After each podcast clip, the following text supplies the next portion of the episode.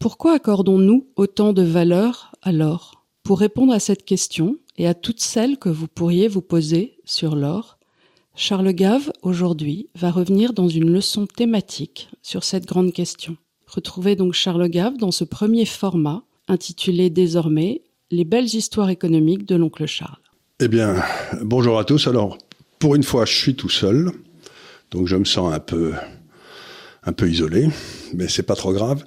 L'idée, c'est dans le fond qu'on va essayer maintenant de faire des petites leçons qui vont durer peut-être un gros quart d'heure, à tout casser, sur un sujet précis. Et cette fois-ci, je crois que le sujet, c'est l'or.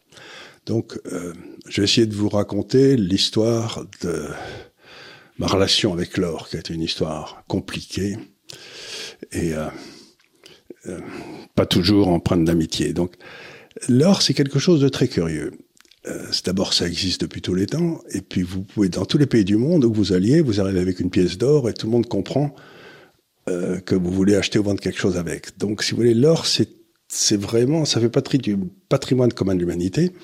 Je vais vous montrer que dans le fond, l'or est absolument essentiel, aussi curieux que ça paraisse, c'est un système d'un fonctionnement économique. Mais je vais essayer de vous montrer aussi qu'il a des côtés mystérieux qui m'ont toujours laissé pantois. Alors je vais commencer par le côté mystérieux pour euh, pour essayer d'allumer la conversation, mais par exemple, vous prenez, l'or commence à flotter vers 1970-71 librement. Il avait été avant ça fixé en dollars avec le, système de change qui existait après, après Bretton Woods. Donc l'or se met à flotter librement. Et donc vous êtes en 1971 ou 72 et vous vous dites est-ce que j'achète de l'or pour garder les réserves de valeur, c'est pas garder ma réserve de valeur, c'est puisque l'or l'idée de base c'est que ça garde sa valeur sur le long terme, ou est-ce que j'achète des obligations françaises et je touche les coupons que je réinvestis sans arrêt? Vous voyez donc quel est le meilleur placement sur 50 ans? Est-ce que de, de, 1970 aller à, à 2020 50 ans. Donc vous vous dites, ben, j'aurais mieux fait d'acheter de l'or ou j'aurais mieux fait d'acheter des obligations françaises? Eh bien, la réponse c'est, c'est exactement pareil. Donc l'or a parfaitement arbitré sur 50 ans le risque présenté par les obligations françaises, le risque du temps, ce qui est quand même assez rigolo. Donc je vous donne un autre exemple qui m'a laissé pantois quand je l'ai trouvé, j'ai mis un temps fou à l'expliquer. C'est que vous prenez les dividendes du euh, grand indice américain, le Standard Poor's 500 depuis, allez, à peu près 1880. Des gens remontaient l'indice, etc. Et donc, eh bien, aussi curieux que ça paraisse, les dividendes du S&P américain, depuis 1880, remontent toujours, retournent toujours vers un gramme d'or. Ce qui est quand même rigolo. Pourquoi le dividende reste-t-il toujours à un gramme d'or? De temps en temps, il est à 50, de temps en temps, il est à 0,50, mais il revient toujours. Et j'ai fait des études savantes pour essayer de montrer que c'était une façon c'était le prix que le, marché des actions était prêt à payer pour que vous lui confiez votre capital à la place de le laisser enterrer dans un trou. Vous savez, le talent dans son, dans son trou, là. Le talent du Christ. Donc, vous avez comme ça des espèces d'aspects magiques de l'or qui apparaissent de temps en temps et qui vous montrent à quel point les marchés sont des structures infiniment compliquées infiniment efficaces et qu'il faut faire très très attention avant de mettre, comme je le dis toujours, ces gros doigts graisseux dans les mécanismes parce que vous savez pas très bien ce que vous allez casser. C'est-à-dire qu'il y a des, on a des petits parchemins extraordinairement, des petites porcelaines extraordinairement fragiles et vous avez euh, des gros quétins avec des doigts velus et crasseux qui viennent et qui cassent tout ça et après ça ils se demandent pourquoi ça marche plus.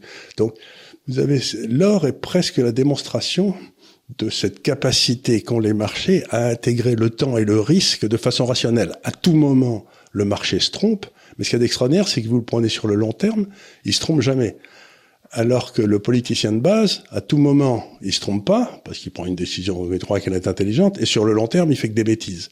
Donc c'est l'or, c'est littéralement la protection que vous avez pour votre patrimoine contre l'intelligence du politicien. Et plus il est intelligent, plus il est dangereux.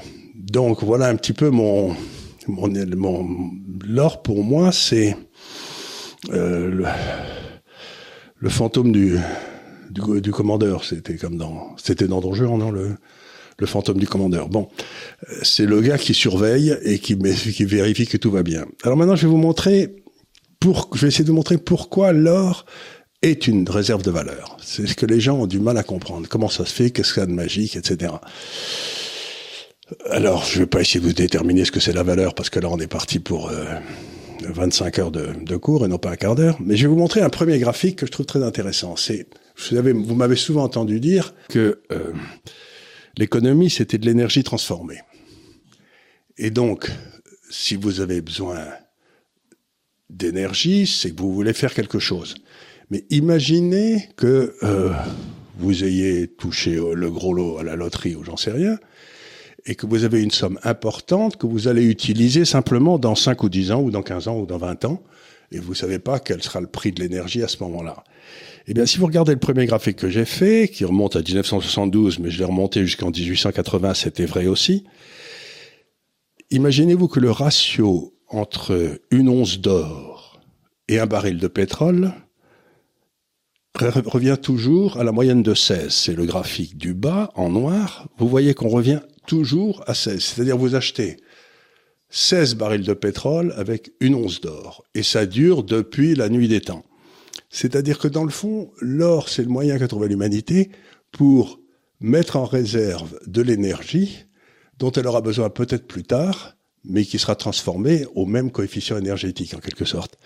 Et donc c'est pas c'est pas complètement idiot. Et ce qui est intéressant, c'est qu'aujourd'hui, vous savez qu'il y a des gens qui essayent de faire des monnaies alternatives comme le Bitcoin et que ça consomme énormément d'électricité pour faire pour faire un nouveau Bitcoin. Vous connaissez tous l'histoire. Mais ce qui est rigolo, c'est qu'aujourd'hui, pour sortir de l'or, le valeur de l'or, le coût de production de l'or, aujourd'hui, c'est à peu près 65% d'énergie. Donc on n'est pas très loin du Bitcoin. Donc vous voyez ce que je veux dire? C'est-à-dire qu'il y a cette espèce de relation entre l'énergie et l'or qui fait que l'or, c'est littéralement de l'énergie en réserve sous une forme toute petite. Avec ça, vous pouvez vous acheter de l'énergie, c'est-à-dire du travail, c'est-à-dire des machines, c'est-à-dire... Donc c'est un truc qui est prodigieux. Donc l'or, c'est de l'énergie ou de l'énergie... Euh, mettons, disponible au travers du temps, sans qu'elle soit bouffée par l'inflation, par l'échange de la monnaie, etc. Et ce qui m'amène à une deuxième question dont il va falloir vous parler aussi, c'est que, puisque l'or, c'est de l'énergie, on peut légitimement se poser la question, on est dans une transition énergétique. On en a beaucoup parlé, vous savez, le fameux moulin à vent ou miroir magique, etc. On en a beaucoup parlé. Donc, comme je vous l'ai montré dans le premier graphique, l'or et le pétrole, c'est la même chose. Bon, de temps en temps, ils divergent parce qu'il y a une guerre ici ou là, mais c'est la même chose. Maintenant, grâce aux marchés financiers qui sont des instruments extrêmement précis, je vous amène à mon deuxième graphique qui en haut vous montre le cours du, pétrole, donc quelque part de l'or. Hein. Ensuite, le cours des valeurs pétrolières dans le monde entier, tel que le calculé par Morgan Stanley Capital International, c'est-à-dire vous font un indice de toutes les valeurs pétrolières cotées dans le monde, dans lequel vous aurez Exxon, Total, BP, Shell, etc. Dividendes inclus. Et puis, comme ils sont bien aimables, et depuis qu'ils existent à peu près, c'est-à-dire depuis, allez, 2009, euh, ils ont fait un indice des valeurs euh, énergétiques vertes. Voyez, de fameuses valeurs énergétiques vertes que j'ai d'ailleurs le bon goût de mettre en vert sur le graphique du haut qui est là. Et qu'est-ce qui est en train de se passer? Ben, Vous voyez que depuis 2009, c'est tout à fait stupéfiant, le graphique des valeurs énergétiques normales, les, BP de ce monde, et le graphique du pétrole se suivent comme, une, comme des, tout à fait normalement, très gentiment. Donc c'est normal. Euh, et puis en bas, vous avez les valeurs énergétiques qui se pète la figure de façon abominable, surtout depuis 2020. Manière énergétique verte. C'est-à-dire que ce que ce graphique est en train de nous dire, c'est que les valeurs énergétiques vertes ne conservent pas leur, leur capacité énergétique comme l'or.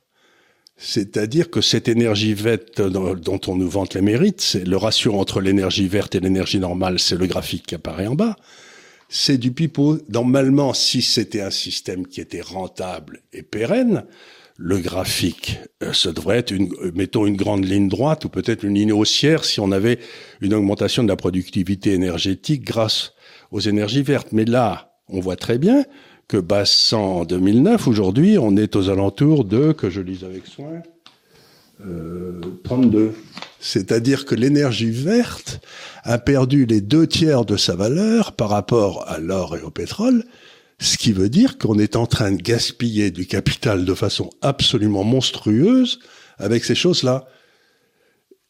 Et c'est pour ça que je dis aux gens, si vous avez rien de mieux à faire, Je ne saurais trop vous recommander d'acheter le dernier euh, Transition Énergie parce qu'il vous montre quelles sont les vraies solutions à la transition énergétique et non pas les fausses solutions, parce que je peux, ce, que je peux vous assurer, c'est que celles qu'on nous présente, les, les, miroirs magiques et les moulins à vent, ça ne marche pas. Mais par contre, il y a des choses qui pourraient marcher, c'est ça dont on va vous parler dans le futur. Eh bien voilà, donc j'ai fait une toute petite leçon sur l'or. Comme je vous l'ai expliqué, c'est un des phénomènes les plus compliqués qui existent, mais j'ai essayé de vous expliquer ce qu'il fallait retenir. L'or et l'énergie, c'est la même chose.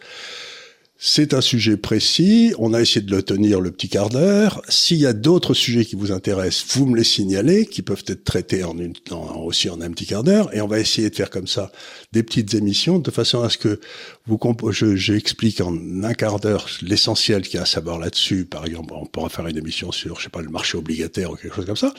Et ensuite, ça vous permettra d'avoir des leçons les unes après les autres, si toutefois ce, euh, ce format vous plaît. Euh, ben, dites-le nous, proposez-nous des sujets, et puis si ça vous plaît, ben, on essaye d'en faire une autre, euh, les leçons de l'oncle Charles, euh, la semaine prochaine. Merci.